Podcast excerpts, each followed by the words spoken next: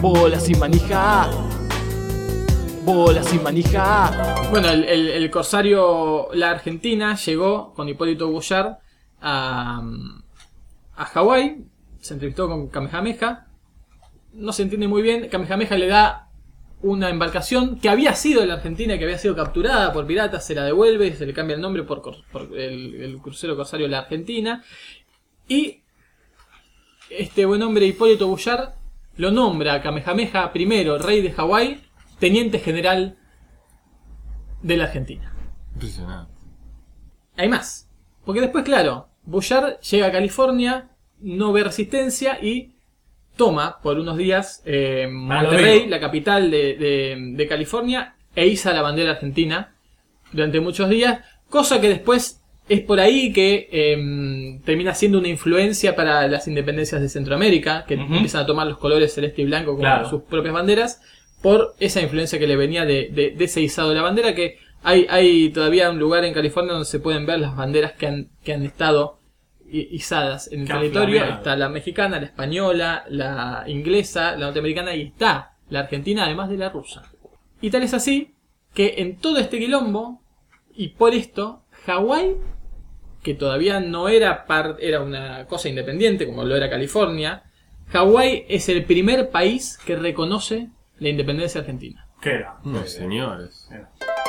Sí, y muy contracultural el programa, en el sentido de que ahora todo el mundo, ¿no? Y todas las organizaciones, entre comillas, dicen que no hay que juntarse. Que acá estamos- Cada- cada este es el programa con más gente Sí, de, de la historia, seis probablemente. eh, hay en un metro En un- cuadrado seis personas. Sí, sí, sí. sí. Estamos apostando al colapso del coronavirus. Eh, Un overflowing. Al, al otro método, al método de que sea todo rápido, se muera toda la gente rápido y termine pronto. Y además hay un montón Que va a hacer de... que caigan menos las bolsas del mundo, que es lo importante. Ya no sé cuál, tengo, cuál micrófono es- hablo con ustedes, cuál es la transmisión. Esto es un quilombo de cables. Pero bueno, acá estamos eh, afrontando un poco la crisis de la pandemia, ¿no? Sí. Qué, qué movida que armamos, ¿no? Sí, ¿quién, qué, cómo, ¿cómo están? Cuéntenos, repórtense desde cada lugar, de cada, cada móvil, en vivo. Yo acá en colegiales quería por ahí corregirte con algo. No es la crisis de la pandemia, sino el mejor momento de la pandemia. Le contamos a la gente que este es un partido del 2015, creo que ya lo dijiste, Francisco, pero igual lo repito, eh, 2015, que ahora parece muy lejano, pero en su momento era el, era el tiempo presente. Ahora todo es pasado, pero en ese momento era presente e incluso antes fue futuro también. Y ahí está en el Twitter y en el Facebook el link para seguir este partido. Bueno, quizás uno de los más importantes de la historia del fútbol, One versus Irán, eh, de 2015. ¿Y les parece contar hasta tres y darle play? Dale, querido. Toda la gente se queja en estos días por el sedentarismo que está haciendo, ¿no? Pero yo me puse a pensar, quizás este, esto que nos cansa tanto de estar quietos, es porque no estamos teniendo en cuenta que la Tierra tiene esto de rotación y de traslación todo el tiempo. Entonces, al estar quietos, nos cansamos porque la, la Tierra se está moviendo muchísimo, muchísimo, muy rápido. Estaba pensando esto que decís de, de la velocidad con que mm, nos estamos moviendo. Y me di cuenta que si yo quiero dar la vuelta al mundo en un día, ni en pedo. No, no puedo correr a esa velocidad. Me quedo quieto y lo hago. Por eso, Te tenés que colgar, te es- tenés que colgar de algo que no esté atraído por la tierra. ¿Te colgás de un Claro. palo gigante que no te haga, que puedas no estar pisando el suelo? Esperás un día y das la vuelta al mundo sin moverte. Claro, volvés a tu casa, pero podrías elegir, no sé, en 12 horas estar en, no sé, en, en Alemania. Sí. Tengo la mejor manera de dar la vuelta al mundo en un día, que es dormir un día. Claro. Ojo, Jumagu, si estás despierto también, ¿eh? Te reís, pero en los Olímpicos, los que saltan en largo, eligen para dónde saltar porque justamente se, se- se aprovechan no solo del viento, que muchas veces te mueve 2, 3 centímetros en el aire, sino además de, justamente del eje de la Tierra. Si saltás al revés, saltás hasta 10 centímetros menos que si saltás acompañando la rotación. Obviamente, no, no, acompañando Totalmente, no. Uno tiene que saltar en contra de la rotación. Uno tiene En que saltar la siempre rotación. hacia el este. Y dense cuenta que hay algo genial que pueden vender también y todavía no se han dado cuenta. Pueden poner como un Jitsi o como eh, alguna cosa por la cual uno puede hablar y realmente que se forme la hinchada ahí, porque ¿cuál es el tema? Si ponen como una grabación de sonido ambiente que haga todo el tiempo así, no tiene tanta gracia. Ahora, si uno de verdad puede putear al jugador desde la casa con un micrófono, pero que haya un altoparlante ahí, Está sería bueno. mucho más bueno y yo pagaría porque me dejen eh, estar gritando un gol y que suene de verdad el gol ahí. Bueno, chequeando. recordemos que el, el deporte tuvo un, un gran papel en toda esta cuestión de las protestas por los Sí. tratos racistas y desiguales, ¿no? Cuando Colin, Colin Kaepernick se llamaba, Sí, el Kaepernick seguro. forward back, no quarterback. tengo idea. ¿Cómo? Fue, Quarterback. Fue Black. ¡Oh! No, El- estoy- La alarma de no los chistes Al búnker. La alarma de Eh, nadie.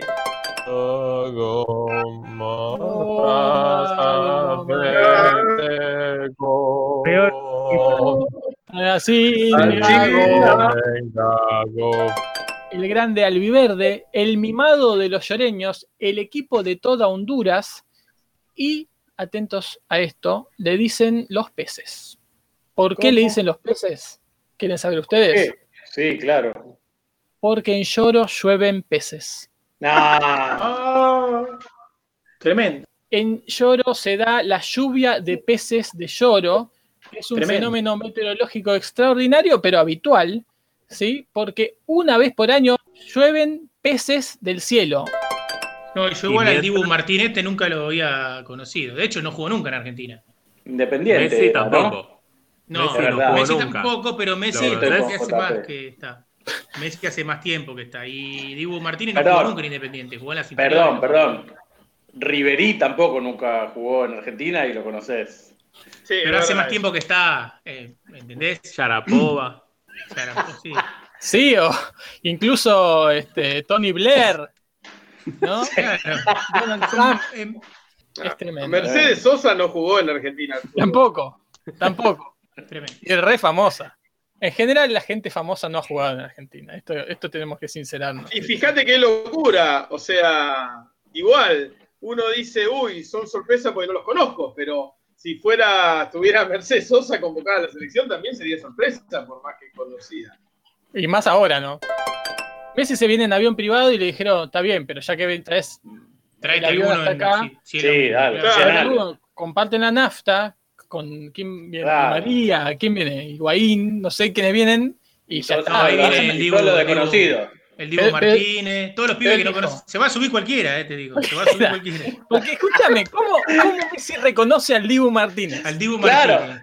En No le puede preguntar quién sos. Hay uno, Claro. no es hay uno que se llama Nehuen. Nunca Sí, un Nehuen. jugador argentino de la selección se llama Nehuen. Este Hola, soy. Nehuen, dice el pibe mientras sube al avión. No lo No, dejan claro. ahí lo dejan entrar, porque dicen, ah, sí, cierto, había un Nehuen. El problema es si decís, soy José. Emiliano. Martínez. Ah, Emiliano Emiliano Martínez. En la pista de, en la pista de despegue.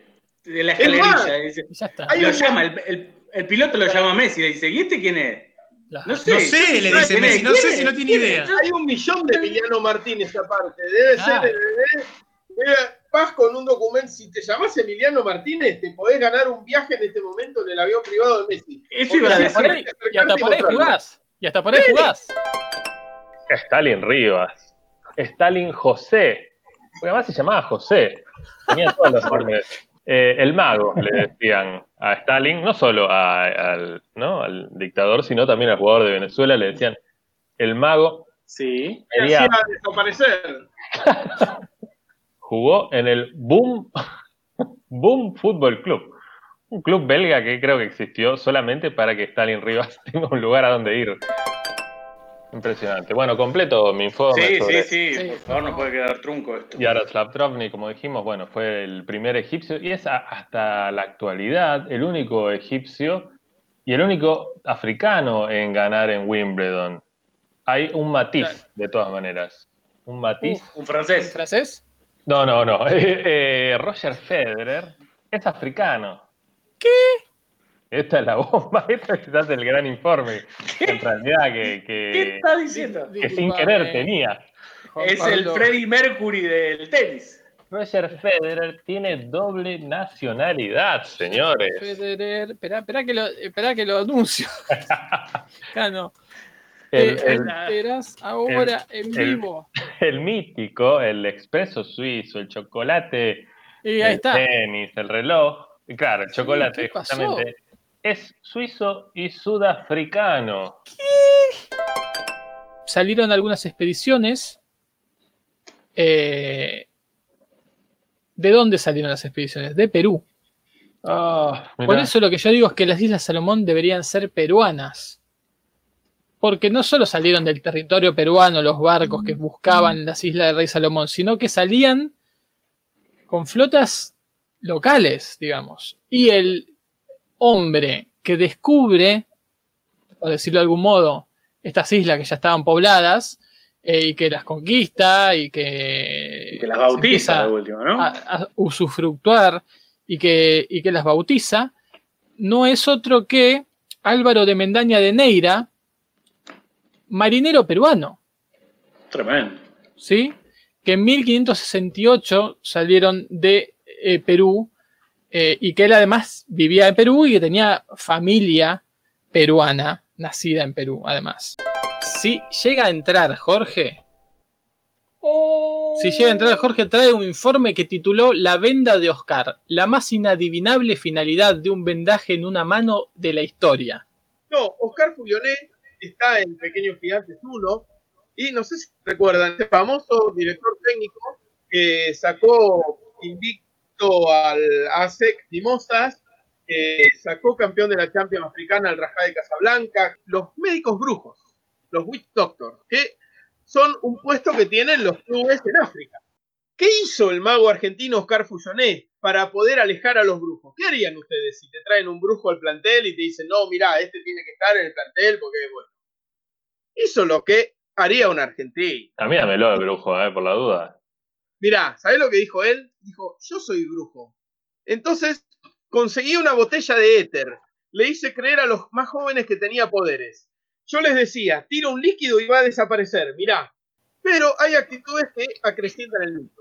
Yo siempre me vendé la mano derecha por una sencilla razón. Y es verdad, cuando hay fotos de él en la cancha de fútbol, tiene la mano derecha vendada. Y en la calle también, ¿eh? En el África te quieren saludar todos. Y como es muy particular que los hombres orinen contra las paredes o en la calle y no en el baño, lo hice por una cuestión higiénica. Yo no puedo saber si alguien que tiene gonorrea me va a dar la mano. Entonces, para evitar que me den la mano, me la vendo. Impresionante.